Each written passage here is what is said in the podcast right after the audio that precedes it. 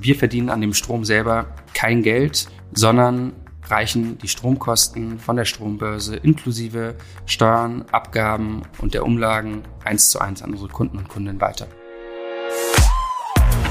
So klingt Wirtschaft. Zukunftsthemen für Unternehmen.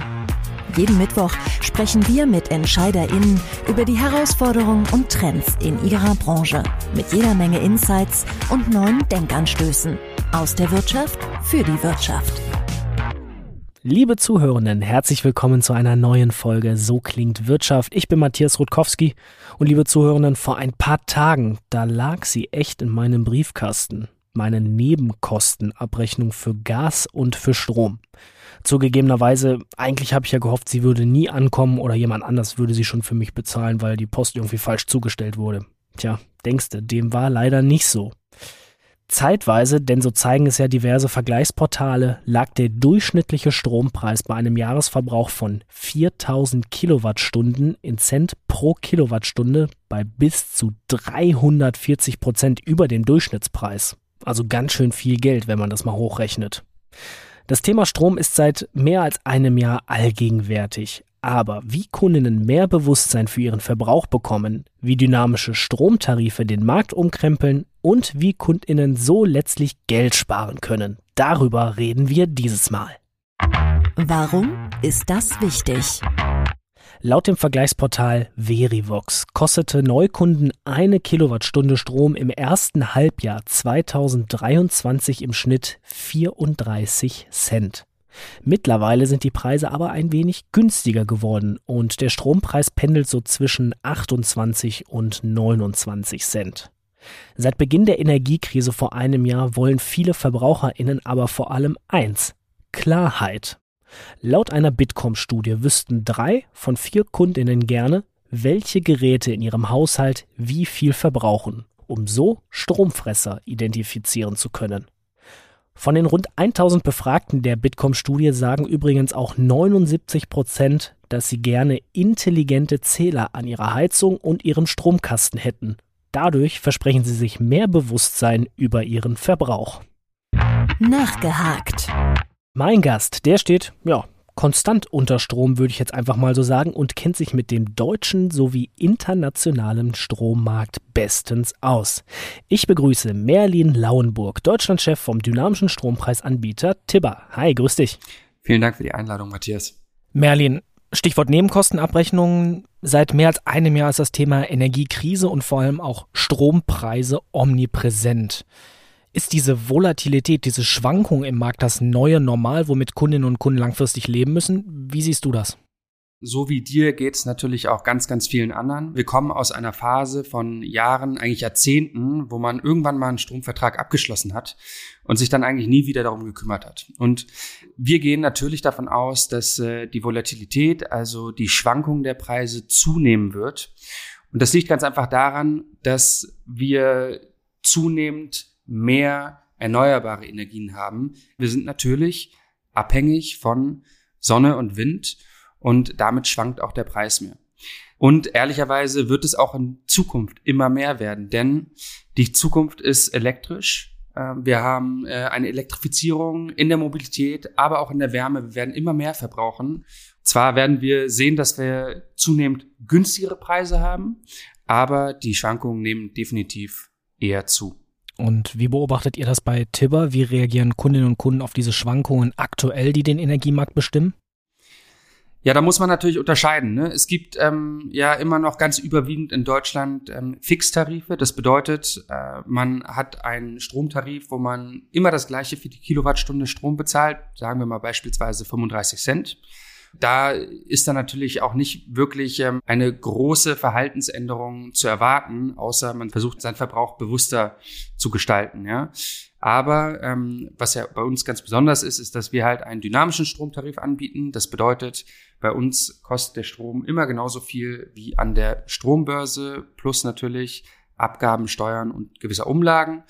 Und das ermöglicht einem dann, ähm, Strom immer dann zu verbrauchen, wenn er grün und günstig ist. Stichwort dynamische Stromtarife, da kommt ihr mit Tibber ins Spiel. Verrat uns einmal, was macht ihr ganz genau und was ist euer Ansatz, der euch von anderen Anbietern unterscheidet?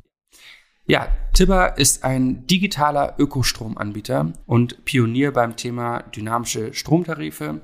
Anders als bei herkömmlichen Fixtarifen zahlt man bei uns nicht einen konstanten Preis pro Kilowattstunde, sondern der Preis variiert. Das bedeutet, wenn Strom grün und günstig ist, hat man die Möglichkeit, den dann auch zu dieser Zeit zu konsumieren und so nicht nur Geld zu sparen, sondern auch was für die Umwelt zu tun.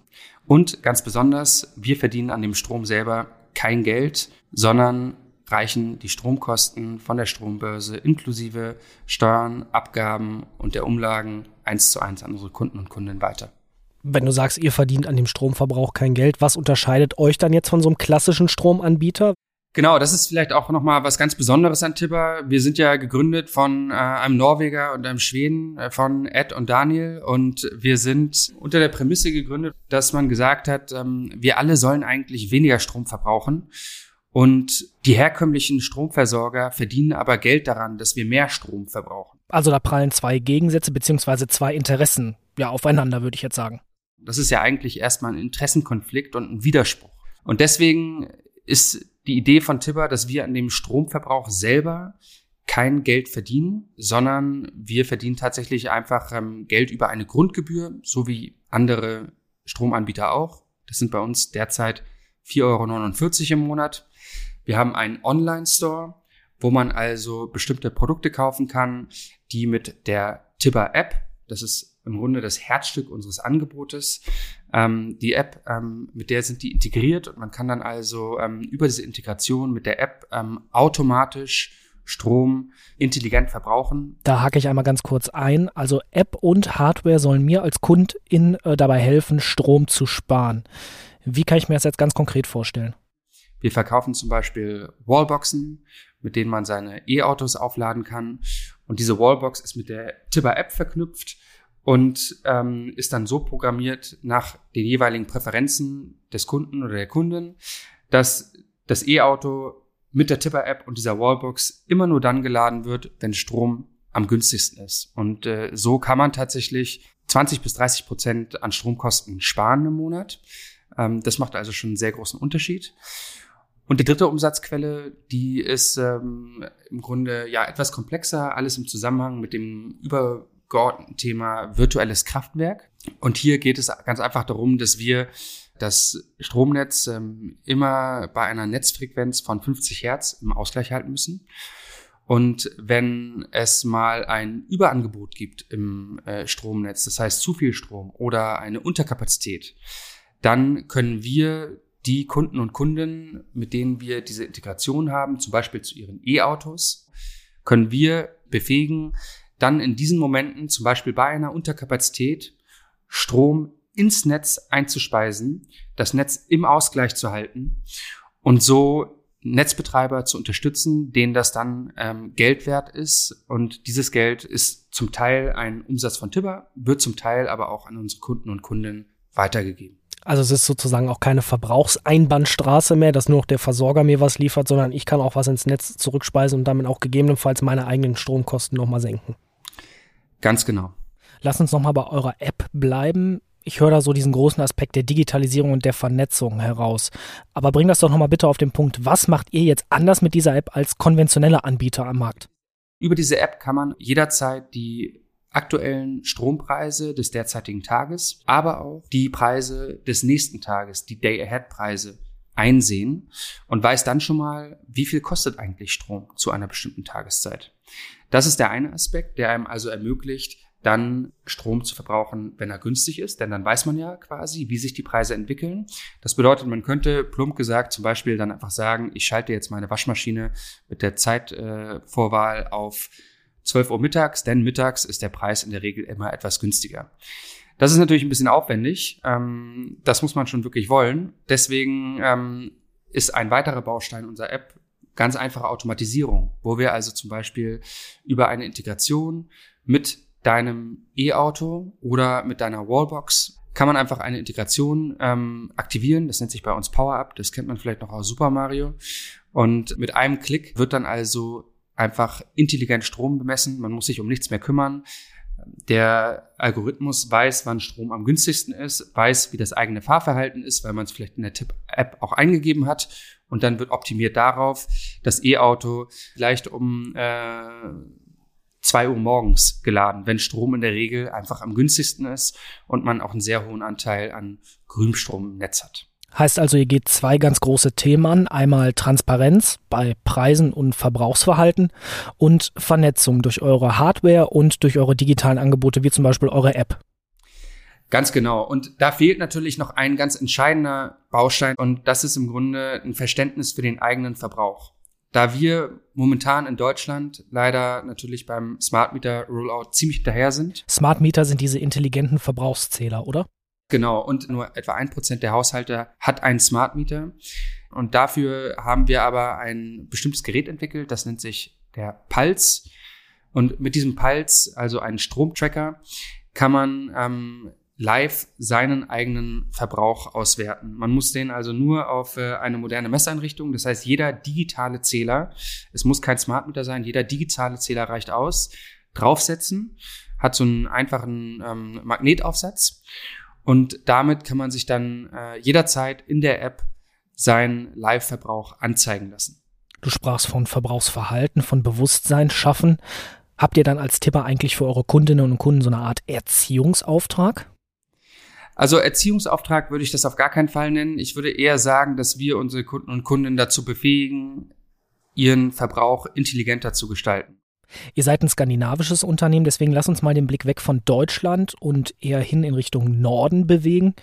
Was unterscheidet zum Beispiel die skandinavischen Länder von Deutschland? Wir haben über Volatilität gesprochen, über erneuerbare Energien und eure dynamischen Stromtarife. Was ist da jetzt zum Beispiel anders im Vergleich zu Deutschland? Wir sind in den skandinavischen Ländern in einigen Dingen bereits etwas weiter als in Deutschland. Ähm, zum einen ähm, haben wir zum Teil einen höheren äh, Anteil von Erneuerbaren bereits. Ähm, und äh, zum anderen haben wir aber auch, äh, auch auf der Verbraucherseite eine bessere Infrastruktur. Wir haben in Norwegen und Schweden eine sehr, sehr hohe Abdeckung von Smart Mietern. 100 ähm, Prozent in Norwegen, 80 Prozent der Haushalte haben einen Smart Meter in Schweden. Und das ermöglicht, ähm, dass diese erneuerbaren und mehr schwankenden ähm, quasi äh, Energien besser genutzt werden können ich setze jetzt mal so die Brille des Spielverderbers oder des äh, Realisten auf. Wir müssen ganz ehrlich sein, in der Wirklichkeit hat ja jetzt nicht jeder auf dem Dach eine Photovoltaik, also PV-Anlage, ein Elektroauto und eine heimische Wallbox, sondern die Wirklichkeit sieht anders aus. Kann ich mir dann überhaupt so ein Angebot, wie ihr von Tibber habt, so einen dynamischen Stromtarif mit dieser App, mit diesen Vernetzungsangeboten überhaupt leisten? Ist das dann überhaupt was für mich, wenn ich diese ganzen Features gar nicht habe? Doch, jeder kann eigentlich, jeder und jede kann eigentlich Tipper benutzen.